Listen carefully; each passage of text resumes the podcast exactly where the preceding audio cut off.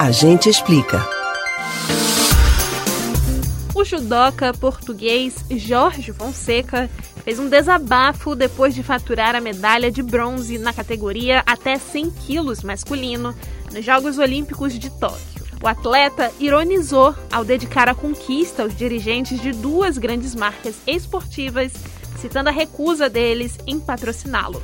Em 2019, uma situação parecida ocorreu durante os Jogos Pan-Americanos de Lima. A nadadora pernambucana Etienne Medeiros conquistou uma medalha de ouro e desabafou após a prova ao conversar com um jornalista. Ela disse que fazia o esporte por amor e que buscava um patrocínio individual há muito tempo. A realidade é essa.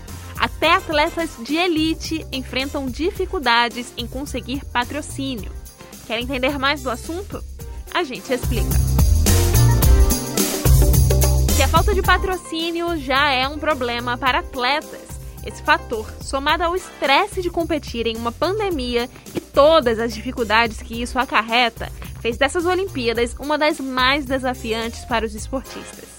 Enquanto treinam muitos atletas, na maioria de países com baixo investimento em esportes, precisam se virar com outros empregos, rifas e até vaquinhas.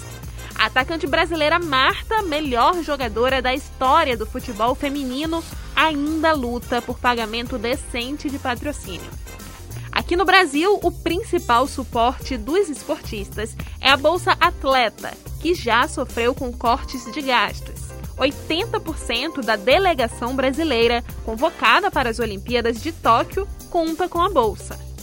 A Bolsa Atleta foi criada em 2005 no governo Lula e é um dos principais programas de patrocínio individual de atletas do mundo. 18 das 33 modalidades em que o Brasil conseguiu ser representado nas Olimpíadas de Tóquio foram viabilizadas na edição do evento esportivo graças ao programa.